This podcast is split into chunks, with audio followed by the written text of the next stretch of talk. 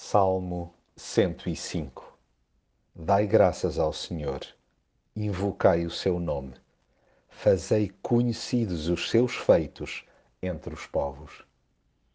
Desperdiçamos imenso latim com tricas e futilidades. Apliquemo-nos antes a falar pelos cotovelos daquele que nos enche as medidas. Divulguemos nas conversas diárias aquilo que ele fez e continua a fazer Cantemos a toda a hora em sua honra. E se tivermos de estar de bico calado, que as nossas mãos não parem de falar das suas maravilhas. Sobram-nos resmas de razões para termos orgulho dele, pois é o nosso amigo de sonho. O seu caráter inatacável, o seu gracioso poder e a sua alta generosidade arrebatam-nos por completo. Todos os dias somos atraídos pelo seu constante favor. A sua palavra é sempre de honra, jamais se contradizendo. Quando lá atrás andamos a vaguear de um lado para o outro, patinando inclusive no plano moral, ele não permitiu que fôssemos maltratados. Socorreu-nos quando por culpa própria nos metemos em alhadas.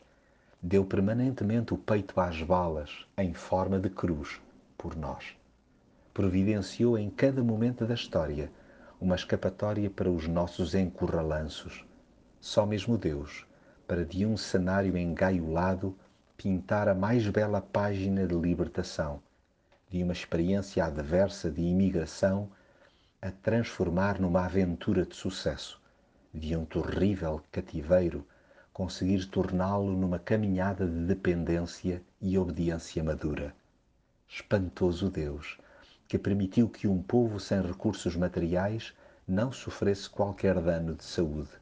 Abençoada cobertura. Deus estendeu uma nuvem para nos proteger e com o fogo iluminou-nos de noite. Quando lhe pedimos comida, saciou-nos com pão do céu. Junto dele não passamos fome nem sede.